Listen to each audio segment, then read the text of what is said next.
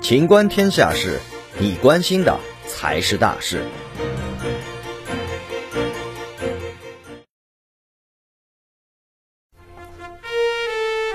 本期节目到此结束，欢迎继续收听《情观天下事》。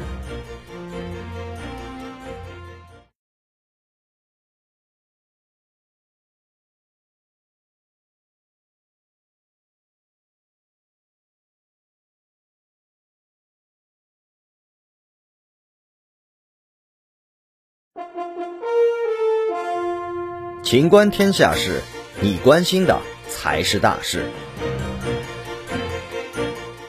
日本核废水一旦排放或七个月后抵韩，韩国民众拒绝日本海鲜产品。